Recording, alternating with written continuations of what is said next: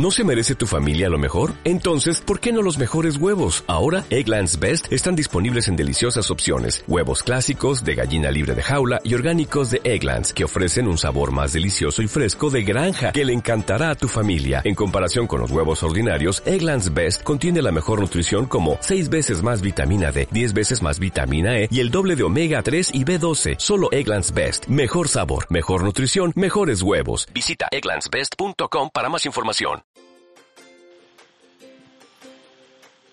Hola, muy buenas tardes, buenos días, buenas noches, no sé qué sea para ti en este momento. Me da muchísimo gusto saludarles el día de hoy. Este es el primer podcast que estamos grabando para ustedes eh, que quieren aprender a tener una vida más saludable, una vida más alegre y más feliz. Eh, les habla Sandra Peniche, es un gusto estar aquí con ustedes eh, esta, esta tarde.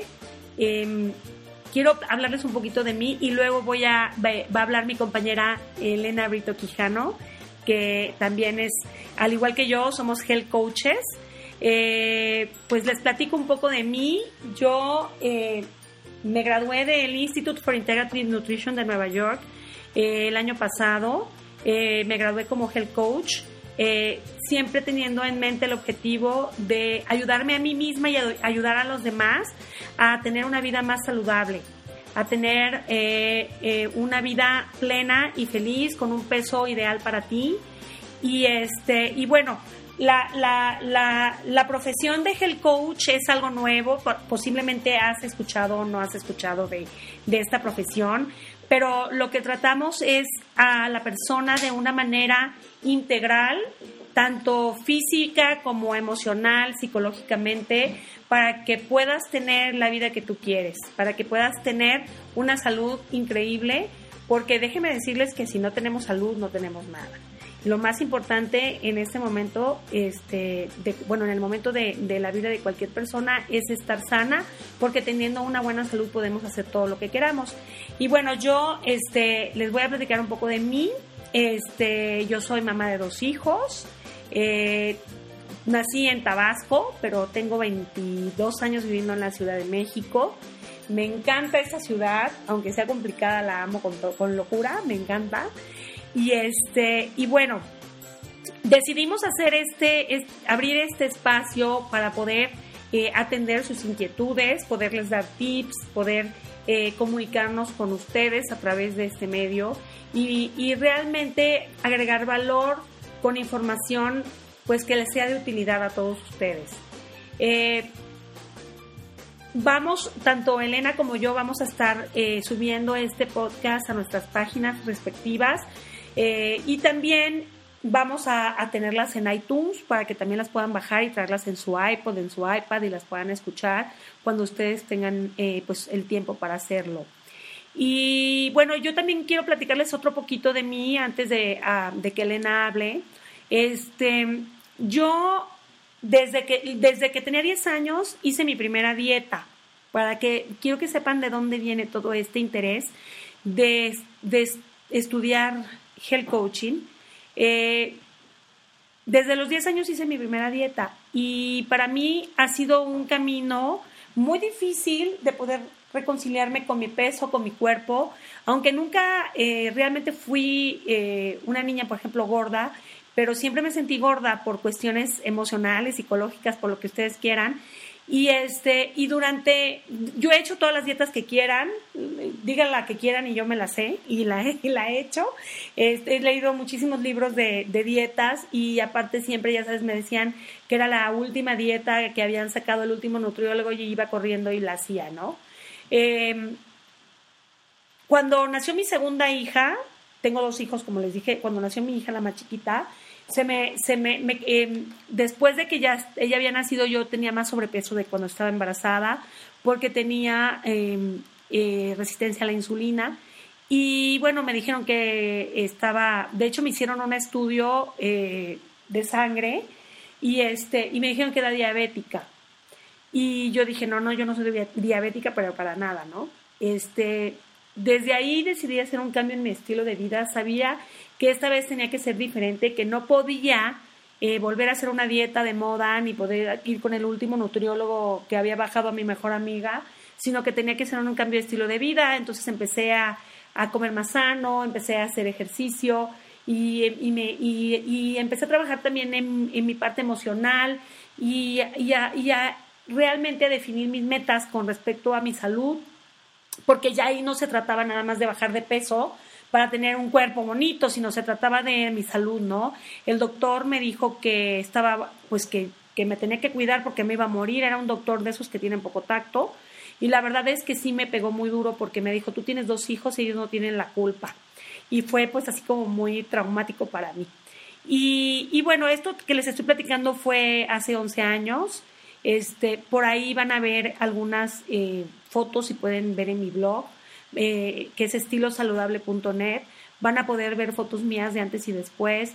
Y bueno, ahora una de las cosas, una de mis misiones es ayudar a las, a las especialmente a las mujeres eh, que tienen problemas de, sobrepeso, que han subido y bajado muchísimas veces, que han hecho dieta crónicamente y que aún así no están como quieren, aunque hayan bajado de peso y es un acercamiento el que yo hago de manera física, emocional y psicológica para ayudarles a que se reconcilien con esa parte de ustedes, esa parte del peso, la de la comida y eh, el cuerpo, que es muy importante la relación que tenemos con el cuerpo. Y este, y bueno, pues eso por mi parte, este, esa soy yo. Eh, si tienen alguna, alguna pregunta, pues la ponen, la ponen en los comentarios. Me encantará saber eh, sus inquietudes. Y ahora les voy a dejar con Elena, que les va a platicar un poquito de ella. Hola, buenas tardes, ¿cómo están? Mi nombre es Elena Brito. Como ya les mencionó eh, Sandy, eh, yo también soy health coach, nada más que yo egresé de IIN un poquito después. Em, aproximadamente un año después que Sandy. Yo empecé la certificación en septiembre, octubre del 2013 y acabo de terminar hace poquito, hace menos de dos meses. Yo aparte de ser health coach, realmente siempre he tenido una relación con el ámbito de la salud, porque desde que estaba yo chiquita, tendría alrededor de 13, 14 años, yo ya sabía que quería estudiar algo relacionado con química. Química en alimentos, QFB. Finalmente, cuando termino yo la prepa, es que decido estudiar la carrera de QFB entonces fui muy afortunada porque tuve la oportunidad de hacer el examen de selección a la UNAM, a la Facultad de Química, y es como logro entrar a estudiar la licenciatura en QFB. Em, en esa época la carrera tenía dos áreas de eh, diferente orientación, una era farmacia y la otra área era el área de bioquímica clínica. Yo seleccioné el área de farmacia. Entonces eh, termino yo la carrera y tuve la oportunidad de entrar a trabajar casi en forma inmediata a la industria farmacéutica. Ahora bien, tuve eh, la oportunidad de entrar a una empresa que no solamente fabricaba productos relacionados con el eh, tratamiento de enfermedades, que son medicamentos, sino también con el área preventiva y el área de nutrición, que eran suplementos alimenticios. Entonces eso a mí realmente fue como anillo al dedo porque me gustaba mucho el ámbito de la salud, leer acerca de nutrición y entonces el poder desarrollar productos para el cuidado de la, de la salud a nivel de nutrición fue realmente una bendición para mí. Entonces en esa empresa estuve trabajando durante muchos años, tuve una especie de break aproximadamente de un año, año y medio que trabajé en el ámbito dermatológico, pero principalmente mi experiencia está orientada al área de eh, suplementos alimenticios y también de medicamentos. Ahora, les doy un poquito más de detalle de suplementos alimenticios. Los suplementos alimenticios son productos que nos ayudan a cuidar nuestra salud, pero eh, nos ayudan a complementar lo que nosotros comemos, no son un sustituto de una buena alimentación. Entonces, ese tipo de productos que, eh, en los cuales me tocó participar en el desarrollo estaban orientados principalmente a cuidar la salud Em, en el ámbito de la salud femenina, em, también productos para personas que ya eran de la tercera edad, personas que padecían diabetes, personas con enfermedades cardiovasculares y em, se componían principalmente de vitaminas y minerales, de ácidos grasos omega 3, omega 6, algunas frutas, por ejemplo, como los arándanos, el extracto de uva roja, eh, también algunos eh, antioxidantes como mm, la luteína, la zeaxantina que protegen el ojo, entonces, el haber tenido oportunidad de participar en el desarrollo de ese tipo de productos, pues em, me dio muchos conocimientos porque además no era solamente lo que yo hacía en mi trabajo, sino que también soy una lectora muy ávida. Entonces, el hecho de poder estar trabajando en ello y también leer e informarme y conocer, em, digamos que como que lo único que hizo fue que me dio mayor avidez para poder conocer más temas de salud. Ahora bien, em, yo después de, haber trabajado en la industria, ya estoy trabajando de tiempo completo como health coach y les quiero comentar un poquito acerca del mercado al cual yo me dedico. Em, yo decidí desde un inicio y viendo la gran incidencia que hay en el país de enfermedades cardiovasculares y de sobrepeso y obesidad, dedicarme a este mercado. Es realmente apasionante. Las personas con síndrome metabólico son personas que tienen, em, digamos que un panorama bastante complejo y además eh, la gente no solamente está eh, lidiando con problemas del físico, de no caber en la ropa, de que la báscula les marque datos que no son tan agradables, eh, que, les indiquen que tienen sobrepeso, sino también internamente están lidiando con otro tipo de problemas que también les están ocasionando un deterioro en su salud, como puede ser em, resistencia a la insulina, diabetes mellitus tipo 2, colesterol elevado, eh, triglicéridos altos e inclusive hígado graso. Entonces, eso es lo que a mí me eh, me, llama más la atención el hecho de cómo puedo ayudar a las personas no solamente a perder peso y a verse bien, sino también que puedan resolver todos esos problemas que están ahí latentes e inclusive casos como hipertensión, cómo pueden esas personas sobreponerse a todos esos padecimientos y además verse bien. Por eso es que selecciono el poder ayudar a personas con síndrome metabólico. Ahora, eh, hablando un poco de lo que es mi historia personal.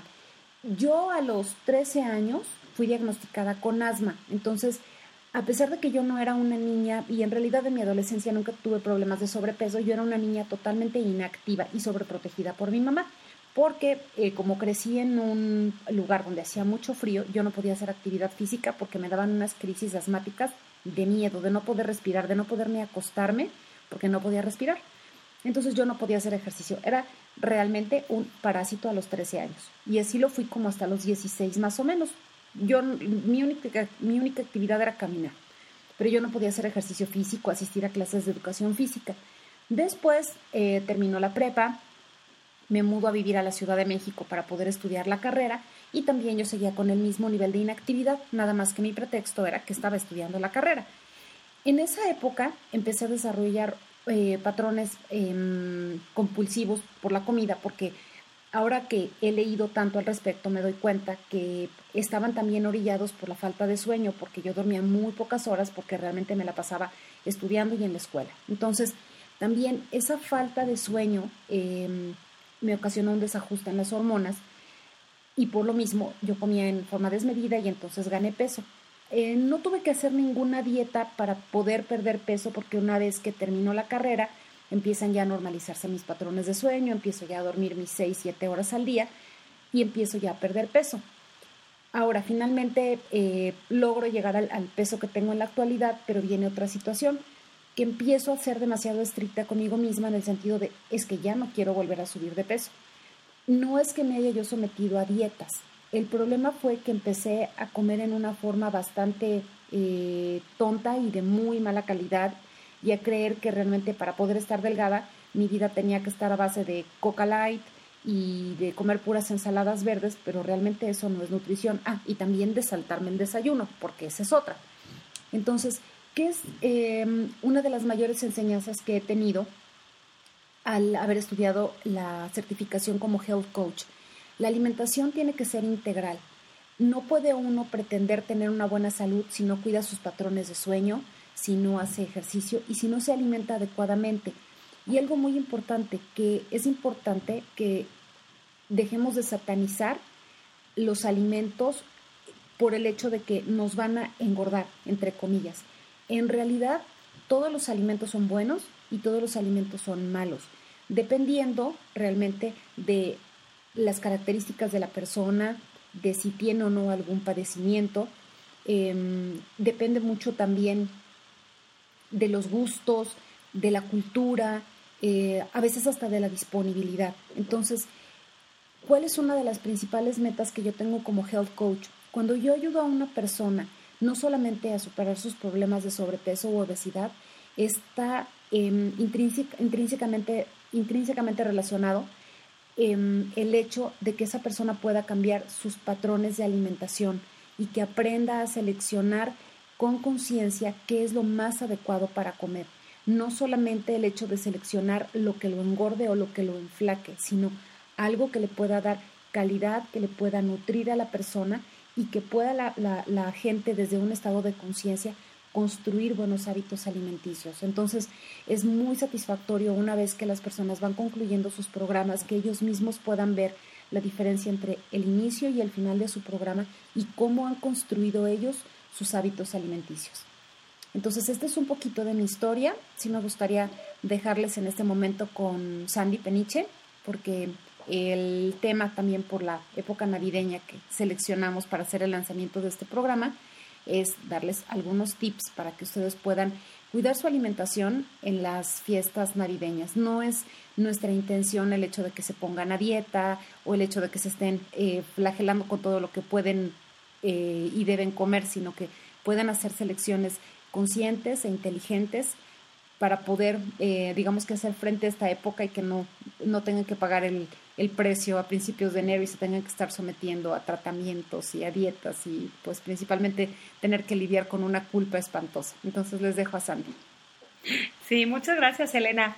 Una de, verdad eso que dijiste ahorita, Elena, de la culpa es algo que nos persigue, sobre todo después de este em, puente Guadalupe Reyes, que le llamamos aquí en México, este, para las personas que nos escuchan de otros lados, de otros países, les puedo decir que el, puente Guadalupe Reyes se refiere a que el 12 de diciembre es el Día de la Virgen de Guadalupe, que aquí en México lo celebramos, somos eh, devotos de la Virgen de Guadalupe como país. Y este, el Día de Reyes, como muchos saben, es el día 6 de enero, entonces las personas empezamos a festejar desde el 12 de diciembre y terminamos hasta el día 6 de enero con la rosca de Reyes. Entonces son eh, aproximadamente, ¿qué serán? ¿Cuatro semanas? Son como cuatro semanas. Cuatro semanas de, de muchas, muchos festejos, muchas este, pues comidas, cenas, cócteles, eh, aparte de la cena de Navidad, la cena de Año Nuevo. Eh, entonces sí es, es una época complicada en cuanto a la comida, en cuanto al peso, porque pues normalmente subimos algunos kilos y luego eh, en, en, enero, como dice Elena, tenemos una, una culpa espantosa y además de que pues ya nos queremos poner a dieta, es uno de los el propósito de bajar de peso es el propósito más común entre todas las personas que hacen, o sea, cuando hacen sus propósitos, es como el número uno de la lista. Eh, yo no sé, por ejemplo, ahorita de tus propósitos que hiciste para este año 2014, eh, si haya estado el bajar de peso este, como uno de los propósitos. Yo creo que de la mayoría sí. Ahora habría que evaluar cómo, cómo les fue con ese propósito si te fue bien, pues maravilloso. Si no te fue bien, si no lo lograste cumplir y si a lo mejor hasta subiste, pues no te sientas mal porque siempre hay opciones, siempre hay soluciones y lo más importante, lo más importante es que estés bien tú emocionalmente y te estés feliz. Porque si estás bien emocionalmente, estás feliz, estás haciendo lo que amas en la vida, los demás se vuelve un poco más fácil. Entonces, bueno, queremos platicarles, Elena hizo un programa buenísimo, este, que, que me encantó, en donde eh, pues ayuda a las personas a que durante esta época no suban de peso. Entonces, bueno, nos van, vamos a, ella les va a compartir algunos tips y yo también les voy a compartir algunos, en donde, pues, yo, yo les, les, les, les, este, les diría que pidan, que tomen nota, porque la verdad está muy interesante y podrán eh, pues aplicar lo que, lo que aquí vamos a platicar para que puedan realmente mantener su peso y no estar sufriendo en enero. Entonces, Elena, a ver, platícanos, cuéntanos todo. Gracias, Andy. Les platico un poco. Este programa se me ocurrió porque, como bien menciona Sandy, en enero viene eh, la culpa y viene el remordimiento de todo lo que debimos de haber hecho y de todo lo que no debimos de haber comido durante las fiestas navideñas.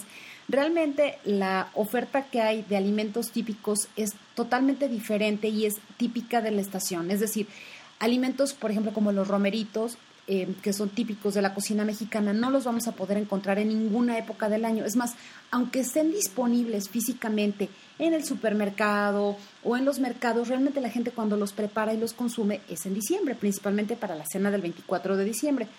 Entonces, ¿qué sucede? Que a veces el enfoque que nosotros tomamos es de comer absolutamente todo lo que está disponible y también culturalmente estamos acostumbrados a que no nada más me sirvo una vez, sino que me sirvo dos y me sirvo tres porque ahí está. Entonces, los tips que les voy a compartir están presentes en un programa que yo desarrollé que se llama Navidad con Medida y que precisamente persigue eso, darnos orientación y darnos una guía y principalmente la información es proveniente eh, de, buenas fuentes como son nutriólogos eh, en, en México, en el extranjero y en América Latina que nos dan eh, una serie de herramientas para poder moderar lo que estamos comiendo y para poder también, digamos que comer con, un nivel de, conciencia y de sensatez. ¿Para qué? Pues para no agredir a nuestro cuerpo con kilos de más. Entonces, miren, les quiero compartir, em, estos lineamientos están basados en herramientas que proporcionaron la doctora Mary Flynn de la Universidad de Brown en Estados Unidos, también de una nutrióloga canadiense que se llama Julie Mancuso y también del Consejo General de Colegios Oficiales de Farmacéuticos de Venezuela. Entonces, como dicen eh, Sandy, tome nota. Bueno, tenemos la creencia de que si vamos a ir a una fiesta, es importante ir con el estómago vacío y es al revés. Aquí lo conveniente es haber comido en una forma razonable y no habernos brincado las comidas el día que se tenga la reunión es decir, no, no ir con el estómago totalmente lleno, pero no habernos brincado comidas e ir con un ayuno prolongado porque vamos con más hambre y dispuestos a comer y arrasar con todo lo que hay enfrente. Entonces, ¿qué es importante? Si vamos a la reunión, que hagamos un ayuno al día siguiente.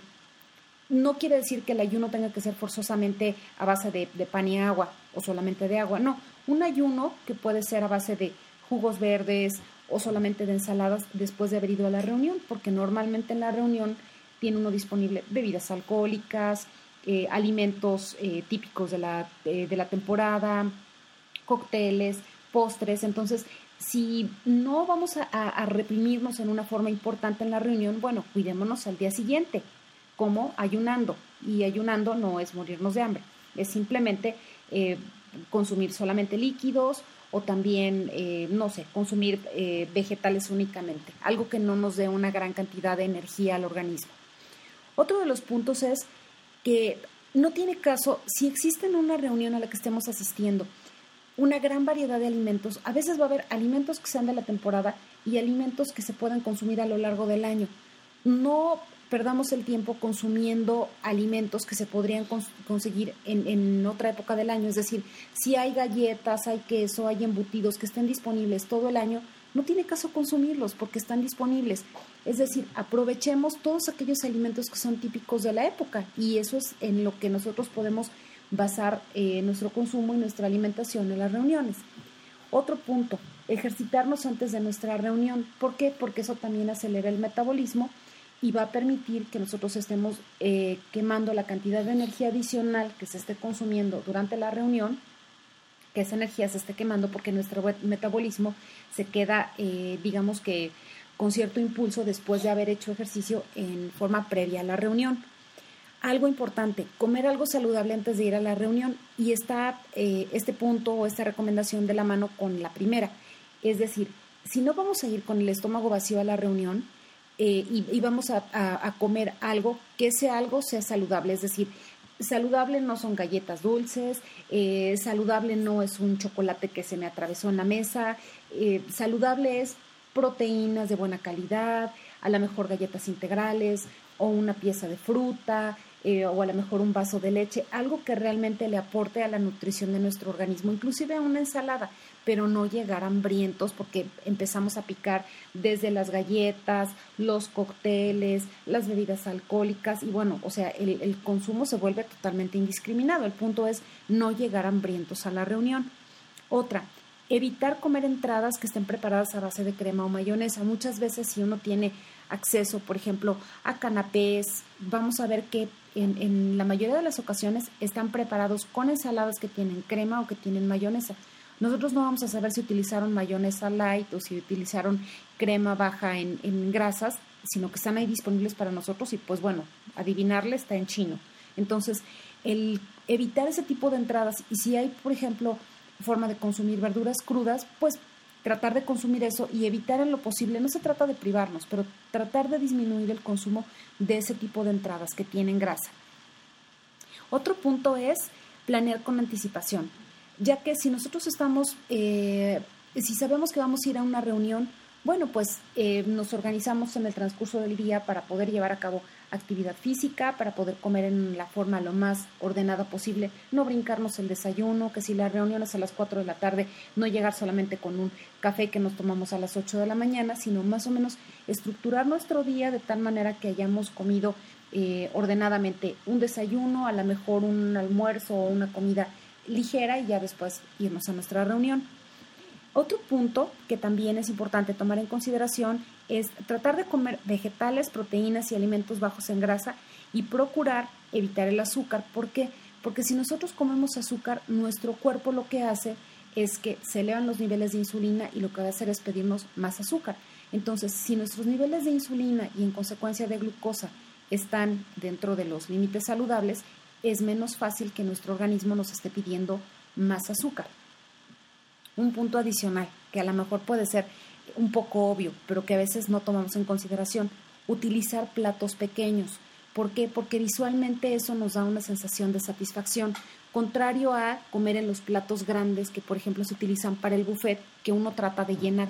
Aquí también, para poder tener esa sensación de saciedad visual, es utilizar platos pequeños, inclusive de los que se pueden utilizar para las entradas o los platos para ensalada, utilizar esos platos para qué? Pues para servirnos el plato principal, para poder eh, reducir la cantidad de comida que estemos ingiriendo, no utilizar esos platos gigantescos.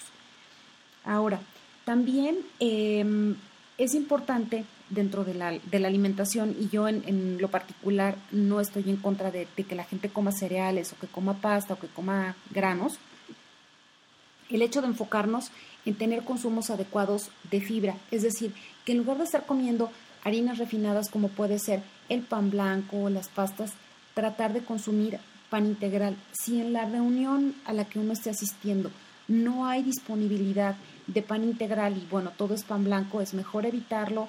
También tal vez no evitar la pasta, pero sí disminuir la cantidad que uno esté consumiendo. Y mientras esté uno en casa o pueda uno tener control de los alimentos que está comiendo, que esos alimentos sean ricos en fibra porque nos dan una sensación de saciedad y de esa manera uno come menos. y algo muy importante, a veces en, las reuniones a las que uno asiste se vuelve una especie como de competencia, está ahí el buffet y, son vueltas y vueltas a servirnos eh, cualquier cantidad de veces eh, lo que hay de recalentado o lo que nos están sirviendo los anfitriones y no da uno tiempo a poder empezar a generar una sensación de saciedad en el organismo con lo que uno está comiendo. Entonces es importante también como parte de la convivencia el hecho de comer en una forma más pausada y darle tiempo a que el cerebro le mande al estómago la señal de que ya se sació y de que ya no es necesario que estemos dando tantas vueltas a la mesa. Otro, eh, el postre. Normalmente los postres en Navidad y en cualquier época del año pues están preparados principalmente a base de azúcar y también de grasas. Entonces, eso obviamente la carga de energía que tiene pues es importante y contribuye a que podamos subir de peso. Entonces, en ese caso, si nosotros no podemos dejar de comer postre, yo me considero en ese grupo que realmente me encanta comer postre, pues no es necesario el comernos la porción completa, podemos comer porciones, compartirlo a la mitad con alguien más o comernos la mitad de lo que nosotros estaríamos comiendo usualmente. Y de esa manera no nos privamos de comer postre, pero estamos reduciendo la cantidad de azúcar y de grasa que está presente y que estamos ingiriendo. Otra, cuando también en las eh, reuniones eh, hay oportunidad de tomar cócteles, por ejemplo los martinis, que normalmente están preparados con ingredientes que tienen azúcar, que llevan Baileys o que llevan eh, leche clavel, bueno, leche condensada, ¿qué es lo que sucede? Que eso también le aporta al consumo de azúcar y a la cantidad de energía de lo que estamos comiendo. Entonces, aquí es importante también hacer una selección sensata. Si yo ya me tomé un cóctel antes de la cena o antes de la reunión y además hay postre, pues aplicar realmente la fuerza de voluntad y el decir, bueno, ya consumí un cóctel que me pudo haber aportado, no sé, 200 calorías o 180 y ya no consumir postre, porque finalmente todo suma. Y por último, eh, también esta recomendación que me gustó mucho, que es eh, dada por el Colegio de Farmacéuticos Venezolanos, es seleccionar o, sustituir el postre y eh, también los licores digestivos, por ejemplo, como el calúa, por una taza de café o por una infusión, una infusión herbal. Eso también nos permite tener un, control de todo lo que estamos ingiriendo. Entonces, pues ya nada más para hacer una especie de recapitulación, es importante ayunar un día después de la reunión o tratar de comer en forma muy ligeras como sería ensalada, una pieza de fruta o carnes magras, por ejemplo como el pollo o el pescado. Hacer ejercicio antes de la reunión y comer alimentos que nos aporten proteína antes de las fiestas. Evitar las entradas, el pan y la pasta, principalmente si ahí hay un aporte importante de grasas o también de azúcares refinados o de harinas refinadas. Comer los alimentos que nos gustan en, en porciones pequeñas, en platos pequeños, y darnos la oportunidad de, masticar y que pase suficiente tiempo para que nuestro cerebro mande la sensación de saciedad al estómago. Eh, balancear el consumo de lo que nos gusta con alimentos como vegetales y carne baja en grasa. No tenemos que comer absolutamente toda la oferta de alimentos típicos de la temporada, sino seleccionar aquello que más nos gusta. Y por último, pues limitar nuestro consumo de postres, consumir solamente la mitad o sustituir el café o los licores digestivos por infusiones herbales. Y a continuación, Sandy nos va a dar todos sus eh, tips y recomendaciones, eh, imagino que basadas en la dieta paleo para poder disfrutar las fiestas sin culpa. Pues no, excelente, de verdad, este, estos consejos que acaba de dar Elena son, son maravillosos, de verdad, síganlos, espero que los hayan apuntado. Este, la verdad es que es, es muy completo lo que acabas de decir. Hay algo, yo les voy, les voy a compartir algunas cosas que yo hago y que, y que sí, y que bueno, que algunos de mis clientes les funcionan muy bien, eh, eh, como por ejemplo tomar agua. Cuando este, antes, o sea, comemos, tomamos agua antes de ir a la reunión, pero también si van a tomar alcohol, que es lo más común en estas épocas, es que después de cada copa de alcohol te tomes un vaso de agua porque esto te va a ayudar además al rollo de la, a todo este asunto de la deshidratación que es muy común. Luego por eso nos da la, cruda, la resaca, viene de un exceso de deshidratación. Entonces, cuando tú estás tomándote una, una, copa de vino de, de o cualquier destilado, es importante que tomes este que tomes agua, un vaso de agua natural, así naturalita, después de cada copa y eso te va a ayudar en primera a tomar menos y en segunda a que tú puedas eh, hidratarte más y al otro día no te sientas pésimo, que es lo que sucede también. Eh, también, bueno, como, como mencionó Elena, yo, yo soy eh, pues eh, especialista en lo que es la dieta paleo, la dieta paleolítica. Y la verdad es que una de las cosas que también les recomiendo que durante las fiestas, si están tomando alcohol sobre todo, es que sí tengan un buen consumo de proteínas, este, para que los niveles de, estos niveles de azúcar e insulina no se, no se eleven tanto. Y porque cuando tenemos un exceso de azúcar, generamos un exceso de insulina que nos genera un exceso de grasa en el cuerpo. Entonces, eh, es importante que mantengamos esos niveles pues lo más balanceado que se pueda y por esa razón es muy recomendable que estén consumiendo proteína. Eh, o sea, en vez de estar comiendo la papita, el, este, mejor coman nueces, si hay nueces, los cacahuates no los recomiendo mucho, pero si no hay otra cosa, yo les diría que mejor comieran cacahuates en vez de comer papas, por ejemplo, o galletas. Este, también eh, aceitunas, este, ese tipo de botanas eh, les van a ocasionar que sus niveles de azúcar se mantengan más regulados, porque finalmente el alcohol se convierte en azúcar en la sangre. Entonces, si estás comiendo galletas, estás comiendo, aparte, te estás tomando una, una, copita de tequila, una copita de vino, pues imagínate toda la cantidad de azúcar que está absorbiendo tu cuerpo, ¿no? Entonces sí les recomiendo que estén, eh, que tengan selecciones de, de, proteína y grasas buenas, como las aceitunas, o también pueden comer, si hay carnes frías, porque se da, también pueden comer algo de carnes frías, que no tampoco es lo más recomendable, pero si es lo que hay, pues también este, pueden comer eso. Y este, y, y sí, o sea, el postre, por ejemplo, que dice Elena, este que pues sí tiene muchísima azúcar, pues sí, hay cosas que de verdad se nos antojan muchísimo porque no somos de palo, pero pues en vez de comernos un pedazo, eh, un trozo gigante, pues nos comemos una porción pequeña, la compartimos con alguien y ya por lo menos no tenemos esa, eh, no nos queda la sensación de que nos privamos de, de un alimento que nos gusta, pero tampoco nos atascamos de él, ¿no? Que es, es una parte súper importante.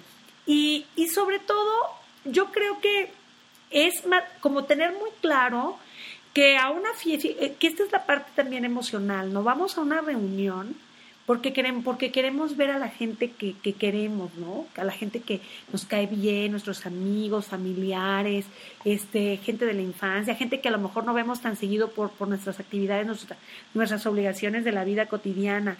Entonces, realmente son eventos están hechos para convivir.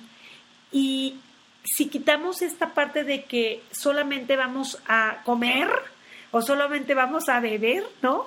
Este, yo creo que quitamos un poco de, de estrés en este asunto porque tenemos que verlo como algo realmente que en vez de ser algo estresante o algo que realmente nos va a hacer que al otro día nos sintamos pésimo, lo mejor es de verdad enfocarnos más en esa convivencia y la comida es algo secundario.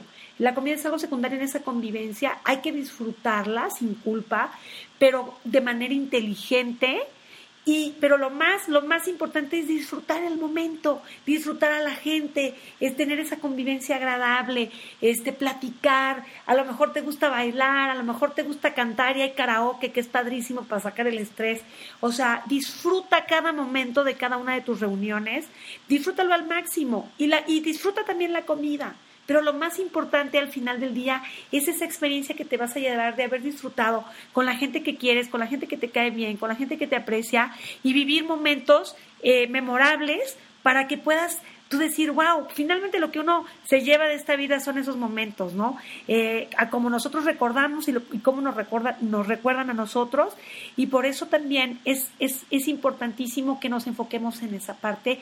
Y la comida, pues sí, está bien, pero lo más importante es el disfrute. ¿Qué opinas tú de esto, Elena? Estoy totalmente de acuerdo contigo, Sandy. Más que nada que no perdamos de vista precisamente eso, el hecho de que las fiestas son para disfrutar con la familia y que también no forzosamente tenemos que hacer de esto, digamos que, que prolongar el abuso tanto de alcohol, alimentos, y, y, no lo digo ahorita en una connotación, por ejemplo, cuando me refiero a alcohol, de ebriedad, me refiero al exceso y a todo lo que eso puede ocasionar en nuestro organismo. Las fiestas son precisamente de un día, disfrutarlas como tal y enfocarnos precisamente en eso, en la convivencia con las personas que queremos, no meternos más estrés de la cuenta. Em, finalmente creo que es mucho más em, conveniente. Si, si nosotros no nos vamos a poder estar cuidando como quisiéramos, a lo mejor llegar con un kilo, kilo y medio de más al fin de las fiestas que llegar con 5 kilos y llegar con un remordimiento impresionante. Y precisamente eso, regresar al, al, hecho de eh, gozar, gozar a la familia, gozar a nuestros amigos y principalmente tratar de hacer un cierre de año eh, padre, un cierre de año satisfactorio y no algo que nos esté generando más estrés y que estemos, em, digamos que enfocar, enfocándonos en lo que mencionaba Sandy, en que perder peso sea nuestro objetivo número uno. Creo que también es importante el ir por cosas más ambiciosas, por nuestro crecimiento personal y no solamente estarnos preocupando por perder peso. A lo mejor que ese objetivo se transforme en mejorar mi salud y no solamente en quitarme todos los excesos de diciembre. Excelente, Elena. Pues este, creo que eh, por hoy va a ser todo lo que vamos a platicar. Eh, nos encanta la idea, de verdad. Vamos a estar cada semana con ustedes. Eh, pues compartiendo ideas, contestando preguntas, pongan sus preguntas en nuestros blogs, mándenos correos si están en nuestra lista de correos, este, con sus preguntas, con sus inquietudes. Nos va a encantar poder eh, dedicarles el programa, hacerlo, diseñarlo de acuerdo a lo que ustedes quieren escuchar. Este será un honor, un placer poderles ayudar, orientar, este, con nuestra mejor intención, este, de ayudarles a vivir una vida más plena, una vida más saludable y feliz. Muchísimas gracias. Gracias a todos por su atención y por su tiempo. Ojalá que les haya gustado este concepto. Hasta pronto. Purchase new wiper blades from O'Reilly Auto Parts today and we'll install them for free. See better and drive safer with O'Reilly Auto Parts. oh, oh, O'Reilly Auto Parts.